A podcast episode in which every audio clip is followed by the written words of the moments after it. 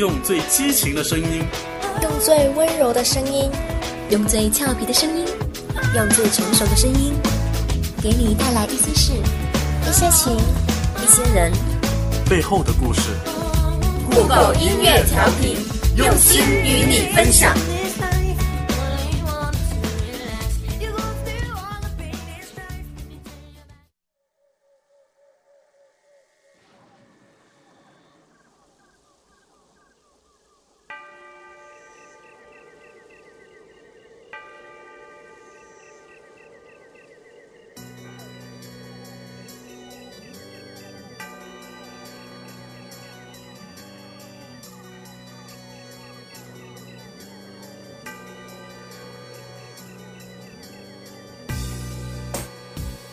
Hello，大家好，酷狗音乐调频又和大家见面喽！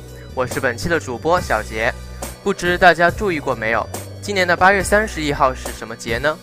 没错，那就是一年之中阴气最重的农历七月十五的中元节，也就是我们俗称的鬼节——盂兰盆节。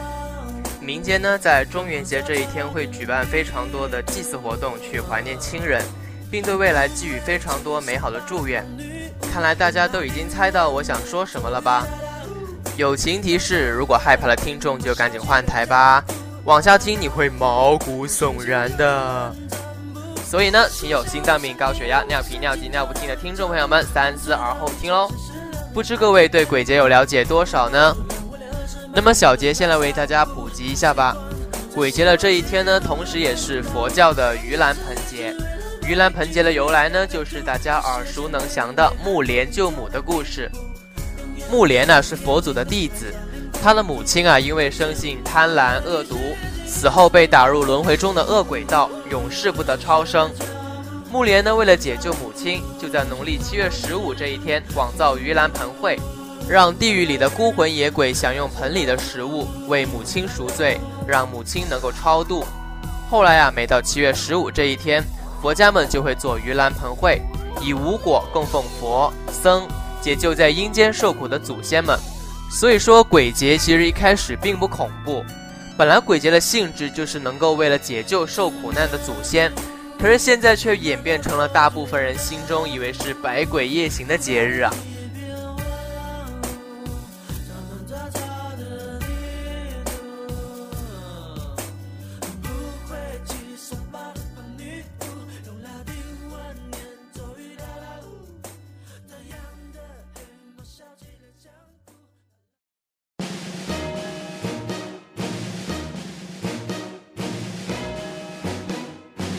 在这么一个特殊的日子里，有什么是要我们特别注意的呢？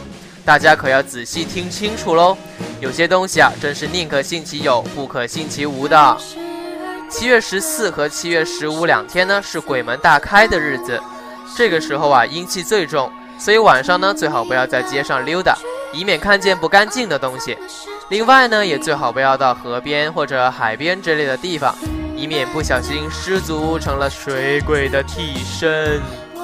除此之外啊，也不要乱说一些不吉利的或者得罪灵界的东西，以免招惹阴灵。同时还不宜夜游，不宜过量饮酒，不宜夜晚晾晒衣服，不宜熬夜，不宜贪阴凉，不宜野外听到呼叫名字回头，不宜玩灵异游戏，不宜无故伤害生灵，不能啼哭，不能吹哨，等等等等等等。反正啊，在这两天呢，没什么事儿的话，就早点回家吧，不要乱说话哦。平安顺利的度过比一切都重要。好了，给大家说了那么多的禁忌，气氛似乎有点紧张哦。给大家爆爆料吧。其实小杰呢是一个非常喜欢看恐怖电影的人。我呢就向大家推布几部比较心水的灵异电影吧。如果你能在看电影的同时制造出一些小情调，例如说突然握住你伴侣的手，也是可以的。不过，至于你旁边有没有人，我就不知道喽。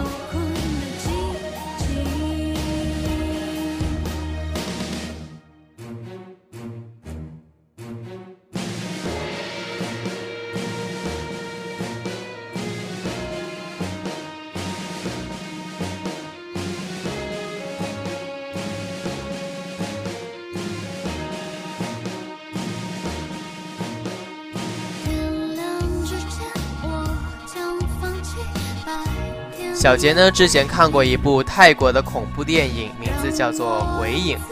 电影讲述的是一个摄影师与照片里面的鬼影纠缠的恐怖故事。男主角呢和他的女朋友在晚上开车的时候，不小心撞到了一位女孩子，然后跑了。之后呢，接二连三就开始有恐怖的事情发生啦。先是呢，好朋友跳楼自杀，然后在照片里面发现了鬼影。不停地做噩梦，肩膀突然变得酸痛等等。那么为了探出原因啊，在女主角的极力查找之下，终于发生了惊天的秘密。原来一直跟男主角纠缠不清的鬼影，竟然是是谁呢？这个还是让听众朋友们自己去找答案吧。震撼到位的音效，恐怖惊悚的画面，意想不到的剧情，无可挑剔的精彩程度，小杰呢极力推荐。看完了《鬼影》的朋友们，相信都有一番感受吧。有些人呢，他们需要的只是忠贞不移的感情，而不是残酷无情的背叛。所以啊，各位千万不要做一些对不起良心的事情哦。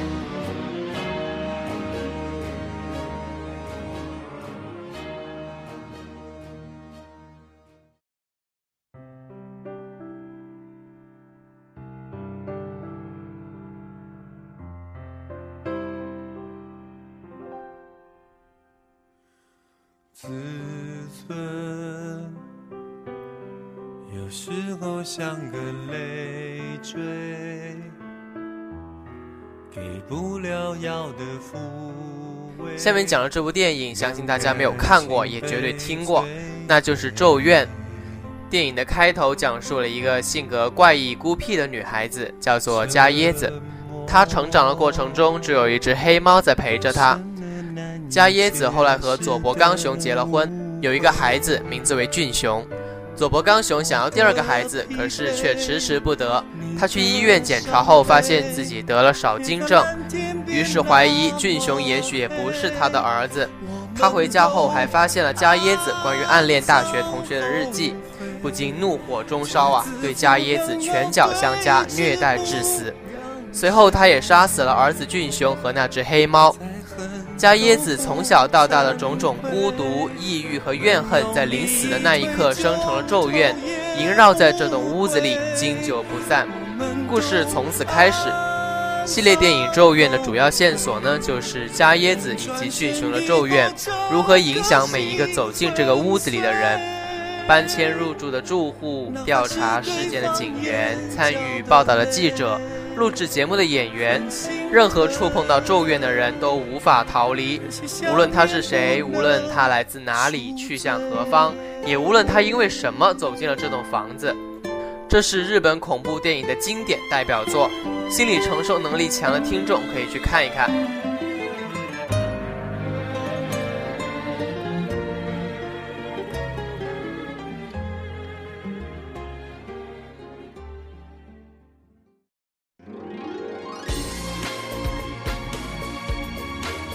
最后要讲的这部电影是韩国的《女高怪谈》，它是以介绍女生之间的关系、被同学排挤、因为考试竞争以及受到压抑的教育等等问题困扰的女高中生为主题的一部经典鬼片。它所表达的是升学率带给韩国高中生的一些超人的压力。它将学校的黑暗与恐怖的风格相结合。影片开始，老师的惨死引起了学校的恐慌。而后接连发生的诡异事件，让整个校园阴云密布。这部发生在校园里的恐怖故事，故事情节可能有些老套，但却反映了很多现实存在的问题：升学压力、恶性竞争这些对学生的影响。恐怖之余，带给人们更多的可能是同情。究竟在这种教育制度下，发生了多少可悲的事情？影片的结尾，女鬼的独白更具震撼力。面对昔日女友的安慰，女鬼告诉他：“这里没有人在乎什么，他们也不会在乎你是人还是鬼，因为他们只在乎分数。”最后，女鬼的黯然离去，告诉我们：也许我们真的无力改变什么，也不能去改变什么，但是过去的已经过去了。其实有些时候，人比鬼更可怕，人心比鬼更加难测。恐怖的也许不是鬼，而是没有了希望。女高怪谈系列一共有五部，每一部呢都非常的精彩。想看唯美一点的剧情类鬼片，这部片绝对是你的首选。好啦，影片推荐完喽，是不是有点意犹未尽呢？嘿嘿嘿嘿，我知道有些同学是很贪心的哦，所以呢，我还准备了一些会让人冒冷汗的灵异故事，你还敢往下听吗？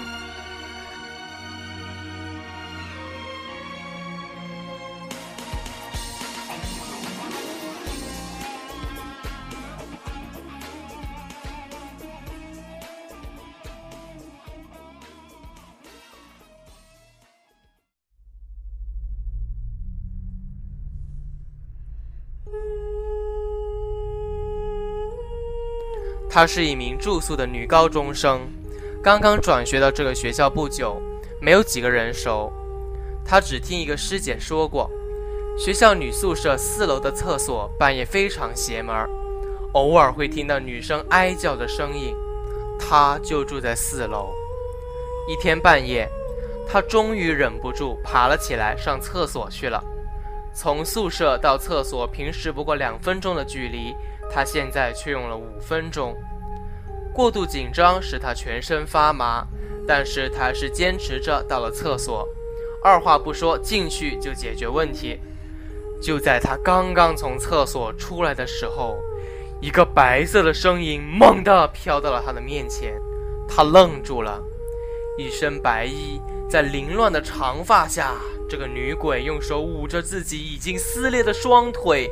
用空洞而且沙哑的声音说：“师妹，师妹，快看，师姐我没有腿。”他顿时吓住了，捂着胸部大声狂哭说：“你没有腿算什么？我还没有胸呢！”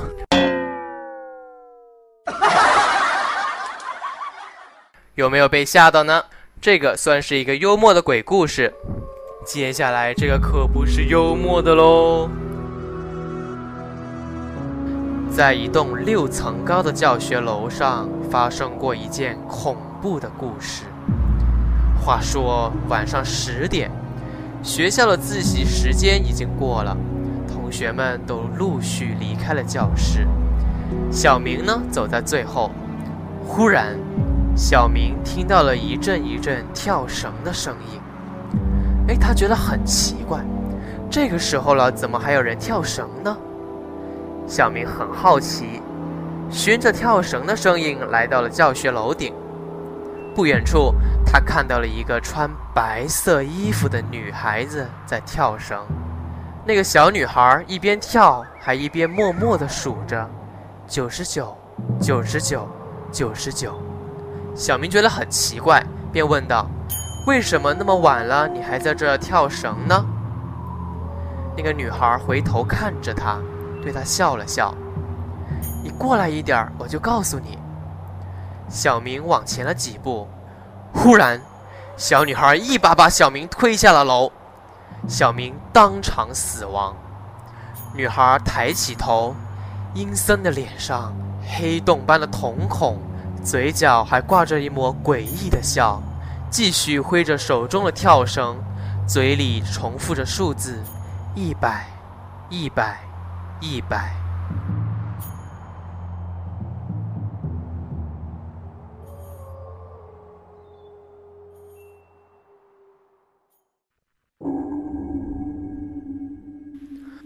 话说，有一对情侣住在一套出租屋。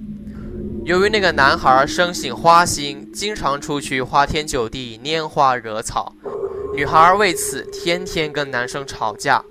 终于有一天，女孩受不了了，带着怨念从七楼跳了下去，当场身亡。男孩子呢，他觉得他自己做了亏心事儿，非常的害怕，害怕那个女孩头七那天回来报仇，于是啊，他赶紧找了个大师。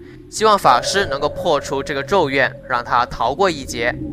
大师说：“是你害死了他，他肯定会回来找你的。这个呢，我阻止不了，但是我可以告诉你方法。如果你这次平安无事，那么他以后都不会再出现了。他头七那一天呢，你早点回家，哪儿都不要去。鬼呢是不能弯腰的。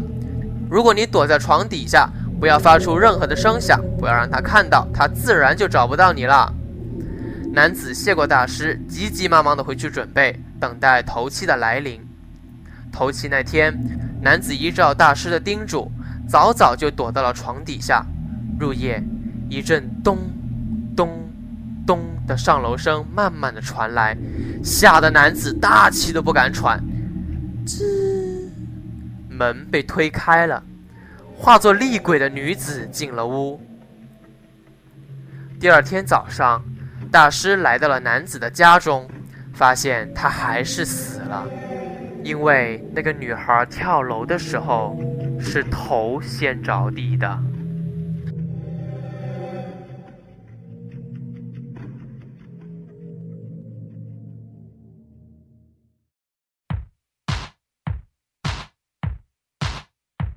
怎么样，被吓到了吗？其实呢，世界上有很多东西是科学解释不了的。只要我们把心态放好，有些事儿啊就不再那么难以理解了。一句话，平生不做亏心事，夜半不怕鬼敲门呐。相信科学，不过分迷信才是王道。感谢大家的收听，我是你们的主播小杰，期待下一次我们的相聚，拜拜。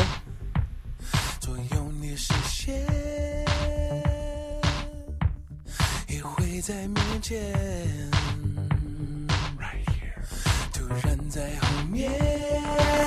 他们把